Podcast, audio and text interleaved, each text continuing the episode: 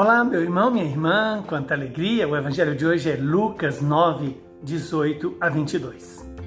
Aconteceu que Jesus estava rezando num lugar retirado e os discípulos estavam com ele. Então Jesus perguntou-lhes: Quem diz o povo que eu sou? Eles responderam: Uns dizem que és João Batista, outros que és Elias, outros ainda acham que és algum dos antigos profetas que ressuscitou. Mas Jesus perguntou: E vós, quem dizeis que eu sou? Pedro respondeu: O Cristo de Deus. Mas Jesus proibiu-lhe severamente que contasse isso a alguém. E acrescentou: O filho do homem deve sofrer muito ser rejeitado pelos anciãos, pelos sumos sacerdotes e doutores da lei. Deve ser morto e ressuscitar ao terceiro dia. Palavra da nossa salvação. Glória a vós, Senhor.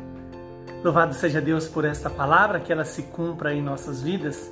Estamos diante de uma pergunta central para a nossa relação com Deus.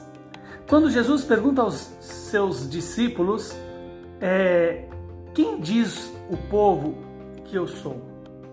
Veja que Jesus está com os discípulos em oração e ali ele suscita essa pergunta para os seus discípulos para que verificasse qual é a percepção que as pessoas têm de Jesus.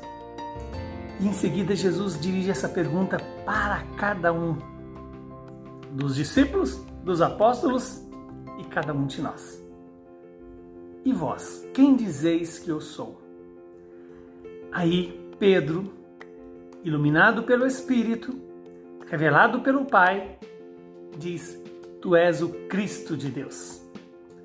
Esta é, sem dúvida nenhuma, a revelação necessária que eu e você experimentemos em nossas vidas. O Cristo, ou seja, o ungido, aquele que foi enviado pelo Pai para nos dar a boa notícia. Qual a notícia? De que nem a perseguição, nem a dor, nem o desprezo, nem a violência, nem a morte pode destruir Jesus. Por quê? Porque ele que veio enviado pelo Pai também nos envia a passar pela mesma experiência da rejeição, do sofrimento, mas com uma certeza. Assim como ele ressuscitou ao terceiro dia, ou seja, a vitória é garantida, não é nem a rejeição, nem o sofrimento, e muito menos os desprezos e a própria morte que nos tirará da vontade de Deus.